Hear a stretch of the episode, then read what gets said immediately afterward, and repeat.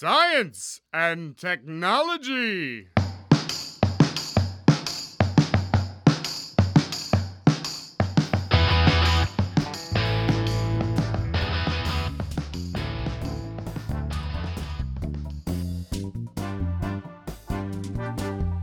Estamos on! Bem-vindo ao segundo episódio do Ciência On, projeto de extensão da UFABC. Hoje com a gente, Graciela Watanabe, Célio Angolini, Bruno Guzzo, Rafael Paiva, Luiz Lima e eu, Pedro Altreto. Se você quiser ter qualquer informação desse projeto, acesse pesquisa.fbc.edu.br barra Ciencion. Esse projeto também foca em aulas do ensino médio. Assim, se você for professor, dê uma olhadinha no roteiro que preparamos para você.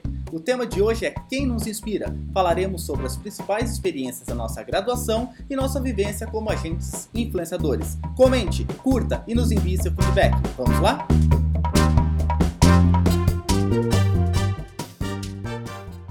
Teve alguém que te inspirou? Na, cara, depois, na, na graduação, Isso. fala? Não, na graduação, não sei, assim, tinha os professores, é engraçado, não é? A vida é muito engraçada. Quando você é aluno, você acha que seus professores são, né? Depois você analisa É, eles direito, são né? vitais, eles estão em outro plano. Batia na porta assim, Não é? primeiro É. ano. Então, Licença, professor. Eu fiz em São Carlos, e aí em São Carlos tinha o professor lá que falava um dos três melhores físico-estatísticos, tá ali, e aí você conversa com outra pessoa, aí você acha que você tá no, né, no panteão dos deuses, e você não chega perto deles. Então sempre tinha essa, a gente gostava do professor, da mecânica quântica, Lidério. Ele era muito bom, mas quando eu tava fazendo a graduação, eu tava me empenhando em fazer graduação, sabe? Ah, a matéria, vou entender o que estava acontecendo. Nunca tava pensando, pra mim, é- nunca tava pensando, vou ser um cientista. É, Pra mim era, vou terminar essa graduação aqui, vamos ver o que acontece. Tanto que eu só fui procurar iniciação pra tentar fazer pesquisa mesmo no final, no último ano, pra continuar. E aí eu conheci o que foi meu orientador no mestrado, doutorado e pós-doc, que foi o Vanderlei Banhato. Aí ele é Nossa, É, então, agora a gente pode Depois, depois que você entrou na graduação, né, você passou no vestibular, você entrou, é, existe uma coisa chamada iniciação científica, que as pessoas fazem, algumas fazem, outras não, que você desenvolve pesquisa com algum orientador, né? E costumeiramente esse é o, ponto- a pessoa que te inspira, né? É, o caminho de entrada, eu acho, né? A iniciação ci- científica, eu fiz uma em física teórica, para saber que não era isso que eu queria fazer. e fiz uma em física experimental, que foi onde eu me achei, porque é aquilo, né? Quando criança você gosta de desmontar coisas, você gosta de montar e gosta de ver funcionar. então foi meio que isso. É, no meu caso, os meus, todos os meus orientadores foram as pessoas que mais me inspiraram, né? Todos eles. É, o Lavarda, lá em Bauru, o Douglas, que é praticamente um pai para mim lá na Unicamp, e o Fernandinho Barroso, na USP de São José, de São José do Rio Preto, agora na Ribeirão Preto, o Emílio Artacho, em Cambridge, e o Ajayan, na na Rice, são as pessoas mais, que mais me inspiraram, foram eles.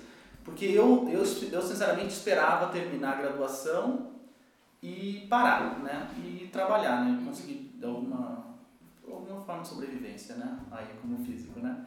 Mas depois o Lavarda foi o primeiro. O Lavarda, a história de eu- como eu conheci o Lavarda foi uma coisa incrível, porque eu ia fazer. É, que eu, eu entrei na física, mas querendo fazer desenvolvimento de aplicativos web, né?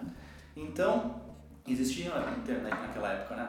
E olha como a minha vida é uma casa completa. Eu li, eu li uma, uma- um panfletinho escrito: é, venha trabalhar conosco para desenvolver aplicativos. Era, era aplicativo. Não, de celular. Não, não era de celular, mas era um aplicativo. Qual foi toda Isso era idos de 2001.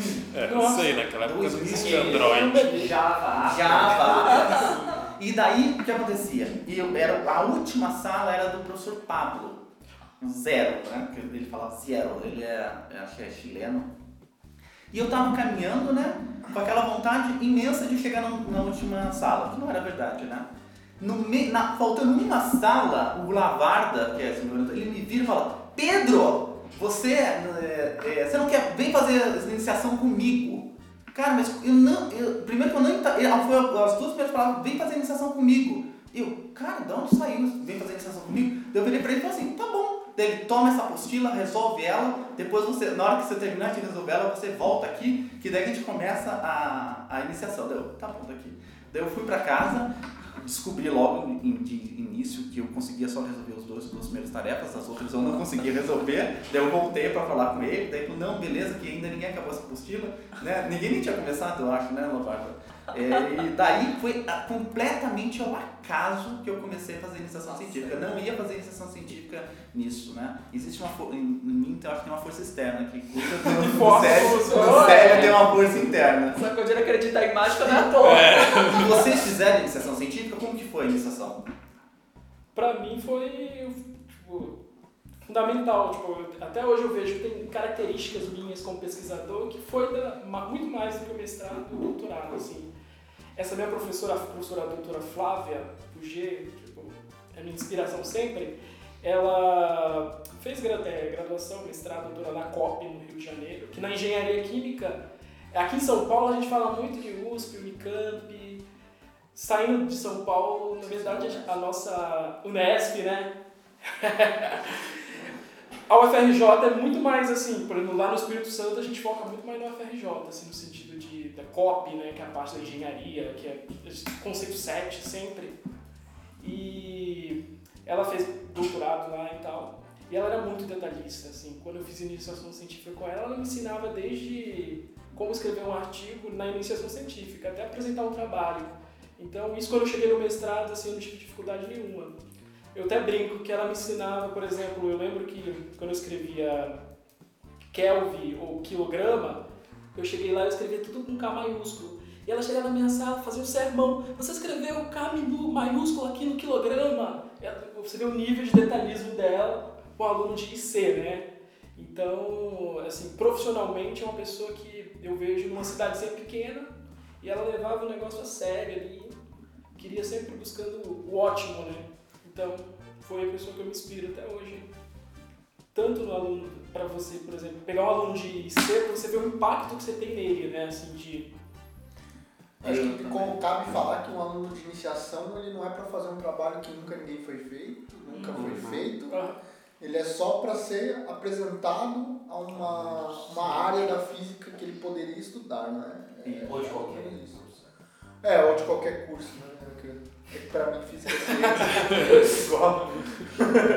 Mas eu acho que é, é isso, né? Então a iniciação científica meio que é, mesmo que ela significa, né? Sua iniciação no meio científico, né? É, mas muitos produzem trabalhos bastante interessantes na área da, da iniciação, né? É, mas eu acho assim que tem que ter esse contato do professor com o aluno. O que eu vi, por exemplo, na Unicamp, quando eu fui fazer o mestrado, é que a, a graduação ela fica meio assim, como o foco é mestrado, doutorado, não tem esse contato com o aluno de IC. Então eu, eu acho que acaba perdendo essa, essa- esse contato o professor, ele passa algo para você, né, de conhecimento. Ó, isso. Eu lembro que ela sentava comigo assim no artigo, ó, isso, isso me ensinou a fazer o artigo. Eu cheguei, eu já sabia fazer no mestrado. Sendo que, gente, a maioria das pessoas chegam não sabem. É, A gente tem mais artigos. tempo quando a gente Mas é que É, tem também vários tipos de orientador aí. É, então eu acho que é Eu acho que também tem vários tipos de aluno. Sim. Também. Tem cara que precisa, você tá lá, focado em cima dele, e tem cara que você tem que deixar solto, porque se o cara não tiver solto, ele não Ele vai não fazer vai nada. render. Então, E você, que tipo é? não, eu sou o tipo que eu fazia minhas coisas mais sozinho, porque o grupo que eu trabalhei era muito grande. Então, contato direto com o meu orientador era algumas vezes na semana, não era todo dia. Então a gente tinha uma hierar- hierarquia, né? Então eu estava no laboratório todo dia e eu trabalhava com, com pessoas que me ensinavam e tudo mais. Então eu sou mais esse tipo de que eu trabalho sozinho. Mas. E o, e o sério? Ah, eu, na, na- eu, eu quando eu tava na graduação, eu era muito nerd, né? Eu ainda sou hoje, mas eu era mais, assim. Então eu, eu não sabia ainda o que, que eu queria fazer, mas eu tinha na minha cabeça, assim, que tipo, eu tinha que estar preparado para o que eu quisesse fazer. Então eu fazia tudo. Eu fazia iniciação, tinha empresa júnior, eu participava do CAEC, do, tudo tinha alguma coisa envolvida. Bateria também? Não, bateria eu não, não gostava, mas eu fazia parte da atlética, mas eu não ia na bateria, não. Na Atlética Eu não tinha, eu não tinha ritmo, mas na Mas você Atlética fazia eu Atlética fazia. por quê? Não, eu fazia parte da, Cheers, da né? não, da organização do Das da- festas, da- né? Das festas também, lógico, óbvio. Mas aí, na, quando eu fui para a iniciação, foi até engraçado que assim, e foi meio ao, ao acaso, mas foi uma coisa boa que assim, eu queria fazer iniciação com um professor da síntese e eu mandei e-mail para ele e ele falou: "Ah, não tem espaço no meu laboratório". E até depois um tempo eu falei com ele, ele falou: "Ah, quem manda e-mail para mim eu sempre nego, tem que ir lá falar comigo". Nossa. E aí, graças a Deus que eu não fui fazer com ele, mas aí acabei caindo no laboratório da professora Anitta. E foi assim, foi excelente, porque se eu tivesse feito síntese, eu ia ter tomado um caminho totalmente diferente na minha vida, que talvez pudesse ser que eu não gostasse ou não. E lá eu tive. é, eu na iniciação eu não tinha muito contato com a orientadora, como até o o Bruno falou, mas tinha os pós-docs no laboratório que me ensinaram muito, assim. E eu sou mais tipo o Rafael, que eu, preciso ficar largado, assim. Eu tenho que fazer meu horário, eu faço minhas coisas, mas eu não. Esse negócio de bater cartê, bater ponto, 8 da manhã, essas coisas não funcionavam comigo. E minha orientadora era boa porque ela deixava assim: se você me mostra resultado, você pode vir uma hora por dia, você pode vir de madrugada, você pode ficar o dia inteiro, não interessa. E eu sempre tive facilidade de aprender as coisas. Então, mesmo eu lembro que eu estava na iniciação, às vezes tinha até aluno de mestrado e doutorado ficava meio bravo, porque a Anitta, que era orientadora, às vezes ela ia fazer alguma coisa, ela perguntava para mim e falava, ah, vai lá ensinar o fulano que estava fazendo mestrado e doutorado. Porque eu fiz uns dois anos de iniciação, então quando eu já estava no segundo ano, tipo, eu já sabia mais as coisas do laboratório do que o resto do pessoal. Então, assim, eu era um pouco mais, eu sou um pouco mais preciso ficar sozinho, mas se eu também não tivesse a, que assim, a- as minhas orientadoras, que foram as alunas de pós-doc da, da Anitta, tipo, eu não- também não, elas que me direcionavam assim, mas então é é, é legal. E é, acho que é o que falou, de- depende muito do aluno. Tem aluno que você precisa estar ali em cima. Tem aluno que se você ficar em cima, ele vai surtar e vai vai largar. Então, tem que ler isso e tem que dar atenção para os que precisam, né? Porque se também você não dá atenção, aí o cara fica largado aí. Não, eu acho que tem que ter um feedback, né? Sim. É, Quando eu falei que ela ficava em cima, não era. Não, era bem entendi, solto. entendi, entendi. Mas ali na hora que você entregava o material pra ela, sentava um dia e falava, ó, isso, isso, isso. É isso, Você é. tem um feedback, às vezes não tem, né? Então. Isso eu tento. Agora a questão de estar solto, eu acho que é a maioria, né? Eu acho que prefere. Eu, pelo menos, eu prefiro É, quem trabalhar no tem- meu tempo do que Sim, ter sim. tempo. O Lavarda ele ficava bem em cima. Todo mundo sabe, eu gosto de conversar, né? Então, Imagina, É, imagina. então, Eu percebi então isso. se eu, eu não trabalho sozinho, uma coisa que eu não faço, eu, eu não odeio. Eu gosto de ficar sozinho, tipo, dos, das 24 horas, às 6 ou 7 que eu durmo, mais umas 3 horas para trabalhar. Depois eu gosto de ficar conversando. Mas a, você, você, Graciele, é totalmente mais ou menos fora da, do nosso mundo mais tecnicista, né? Mais do Não, ensino. então, é isso- Sempre foi assim ou não? Não, então, eu acho que o, o Rafa falou uma coisa que eu achei legal, porque ele falou, olha, fez iniciação e até também descobriu que não queria. Né? E eu comecei trabalhando com o Munhoz, que é um professor lá da física, da nuclear, agora na física de altas energias. E eu comecei trabalhando no laboratório. E aí eu descobri que era aquilo que eu não queria. Então foi, não, mas eu acho que é Não, é importante. legal, Tem é aquela legal. coisa assim, ah, vamos ficar aí coletando dado 3, 4, 5 da manhã. Não. A gente, tá- eu comecei a minha iniciação no laboratório do Péletro, no laboratório de eletrônica. legal. E aí eu falei assim, meu, tinha sentido pra mim, a gente ficava lá fazendo modelinho, e eu via assim que as pessoas, meu, elas gostavam, elas, que legal e tal, e aí eu falei, aí eu falei, ó, Marcelo, tá, fizemos um protótipo lá do Libatel 033UD, fui nos eventos lá de física nuclear, eu falei, mas não é o que eu gosto. E aí, mas foi legal, porque aí a gente começou a trabalhar com outras questões de divulgação científica, física de partículas, por que que cientista faz divulgação. E aí isso começou a falar, pô, isso é legal. Então foi isso. Foi legal porque o Marcelo também teve essa sensibilidade, sabe? Não, a pegada da Gra é outra, então vamos fazer outra coisa. E aí a gente seguiu, e aí ele foi meu orientador de iniciação, co-orientador de mestrado, co-orientador de doutorado. E a gente trabalha até hoje juntos nessa, nessa área. Depois eu fui pro CERN fazer lá os trabalhos de divulgação lá no CERN também. Então eu acho, eu acho que, é, que é essa pegada. Eu acho que a iniciação é importante exatamente pra gente é, poder experimentar. Porque às vezes o aluno fica meio mal, assim, pô, fui lá, não deu certo, mó fiasco, sou burro. Não, Não. na verdade não é aquilo que você quer. Ok, vai fazer outra, né? Exatamente, exatamente. E quando a gente pega um orientador que não vê o aluno, a gente quando era aluno, né, como só uma mão de obra, mas consegue enxergar, não, não é isso que ela quer, ela vamos É. é interessante isso, porque tem, tem alguns, infelizmente, que não, eu, a minha, você, você entra no, no laboratório, ó, você vai fazer isso, tá aqui o, o artigo pronto, você só preenche os dados, depois e a gente vai publicar. Chega Isso é chato, é, pronto também, é, né? é um pouco chato Não isso. posso sonar. Mas- Quando vocês estavam no doutorado, vocês tinham ciência que vocês estavam fazendo doutorado? Tipo, porque pra quem tá, tá escutando a gente, provavelmente acha que o doutorado é alguma coisa absurda, assim, você fazendo doutorado. Você tinha consciência ou você foi, a porta foi abrindo e você foi entrando e foi fazendo? Não, é assim, no meu caso, São Carlos é a cidade que tem mais doutores per capita, acho que entra no ranking mundial. Ah, é? É, ela entra no ranking mundial de doutores é, per capita, por metro quadrado, alguma coisa assim. Então lá, todo mundo que você conversava era doutor. Que Você vai no não. Ô, Tanto assim, dona! É dona não. Você vai no Uber, Uber doutor. Tanto que depois que a gente terminava o doutorado, a gente brincava que tinha uma pessoa que era mes- mestre ainda no grupo, sabe? É. Era muito assim, doutorado nu- nunca foi isso. Nunca foi esse nível de, ah, eu sou doutor.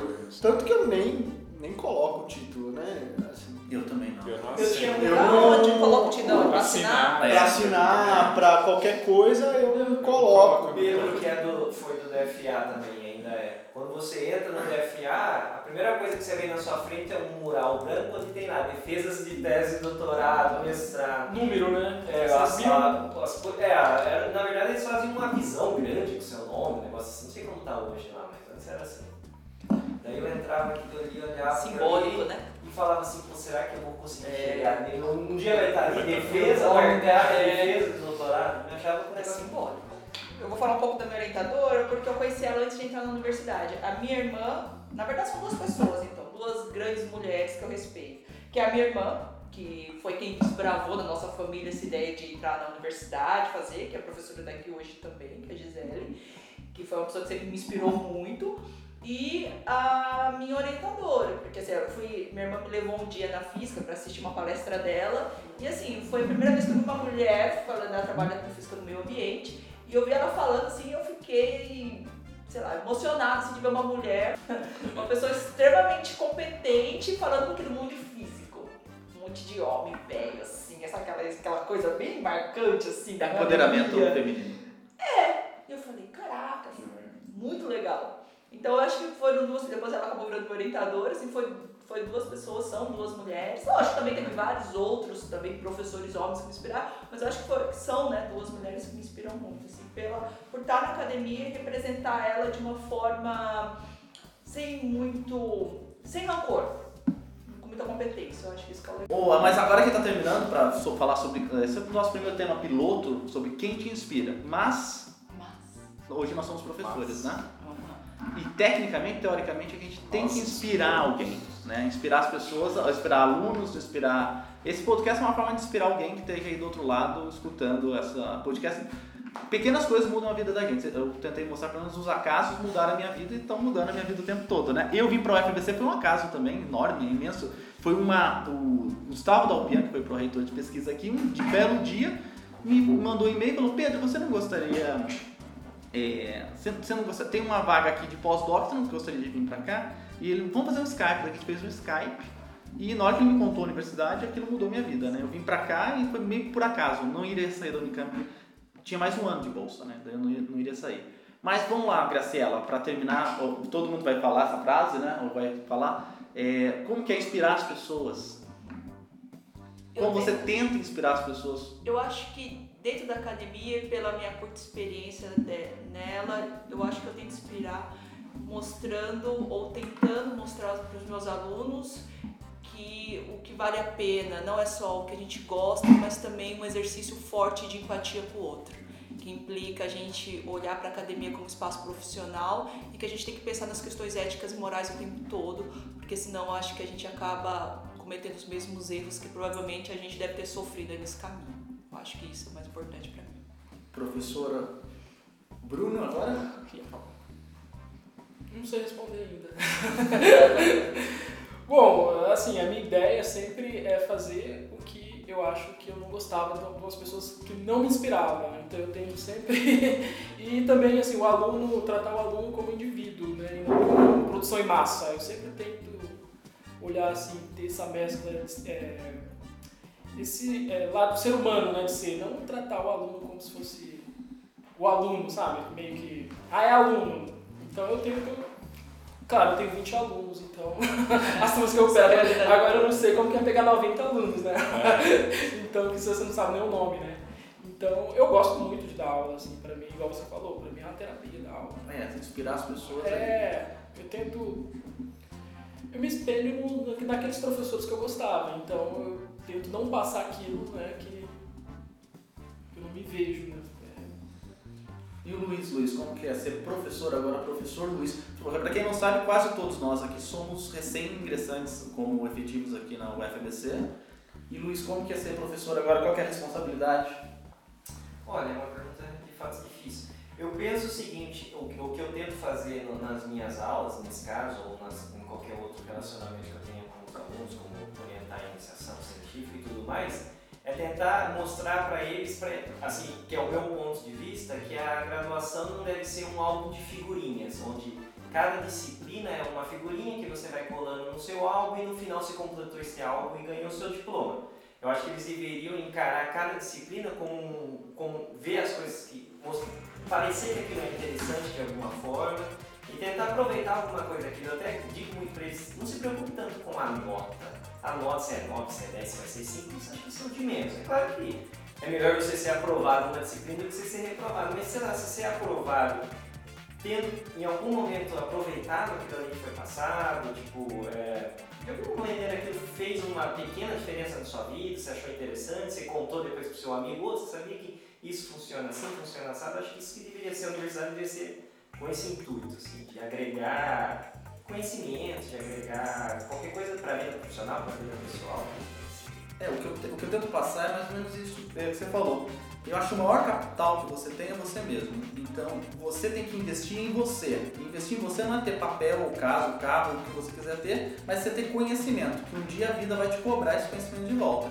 Todo mundo fez prova para entrar em concurso, você vai conversar com as pessoas. Se você não for uma pessoa que você, é uma pessoa que não finge conhecimento ou tem um grau de arrogância. Eu tento ensinar as pessoas a, a, a ir no nível mais baixo que elas conseguirem para entender realmente o que elas estão estudando. Né? Eu acho que as pessoas devem investir mais nelas. Né? É isso que eu, desse jeito que eu tento inspirar as pessoas. E o senhor Rafael, nosso prático da turma, Eu acho que a parte de inspirar, assim, todas as pessoas que me inspiram, não é porque elas fizeram alguma coisa pra inspirar as pessoas, né? É porque elas viveram a vida delas do jeito que elas queriam e do jeito que elas acham que tem que ser vividas, né? E eu acho que é isso, eu faço isso. Eu dou a aula do jeito que eu gostaria de ter uma aula, eu, eu vou orientar uma pessoa do jeito que eu gostaria de ser orientado e vou fazer tudo nessa maneira. E espero que inspire alguém, mas não é o, o objetivo final, né? É, é o processo. Se acontecer, aconteceu. não, mas você deve ser inspirador. Às vezes a gente não tem consciência, mas a, a gente inspira outras pessoas, né? A família mesmo, os amigos, né? E o seu É, sério. não, eu penso parecido com o Rafael. Eu acho que, assim, eu, eu tento inspirar. Não tento, não. Acho que é como o pessoal falou, é natural, pelo exemplo. Assim, eu adoro fazer aquilo que eu estou fazendo, tanto na aula, tanto na pesquisa. Então, assim, às vezes quem me conhece de cara, assim, vê, ah, é tímido, não fala muito, mas quando eu me, me solto, assim, tipo, eu adoro fazer aquilo, então sou empolgado, vou, quero fazer aquilo. Não tanto igual Pedro, mas eu sou bastante empolgado. E, e é, é por isso, assim, eu acho que pelo exemplo, tratando todo mundo com respeito, e eu sempre disse assim, o conhecimento é uma coisa que está ali para ser passada adiante, você guardar para você, ficar segurando aquilo, não, eu sei mais, sei menos, não, não, não faz sentido. Então a informação, o conhecimento está aí para ser distribuído, então natural.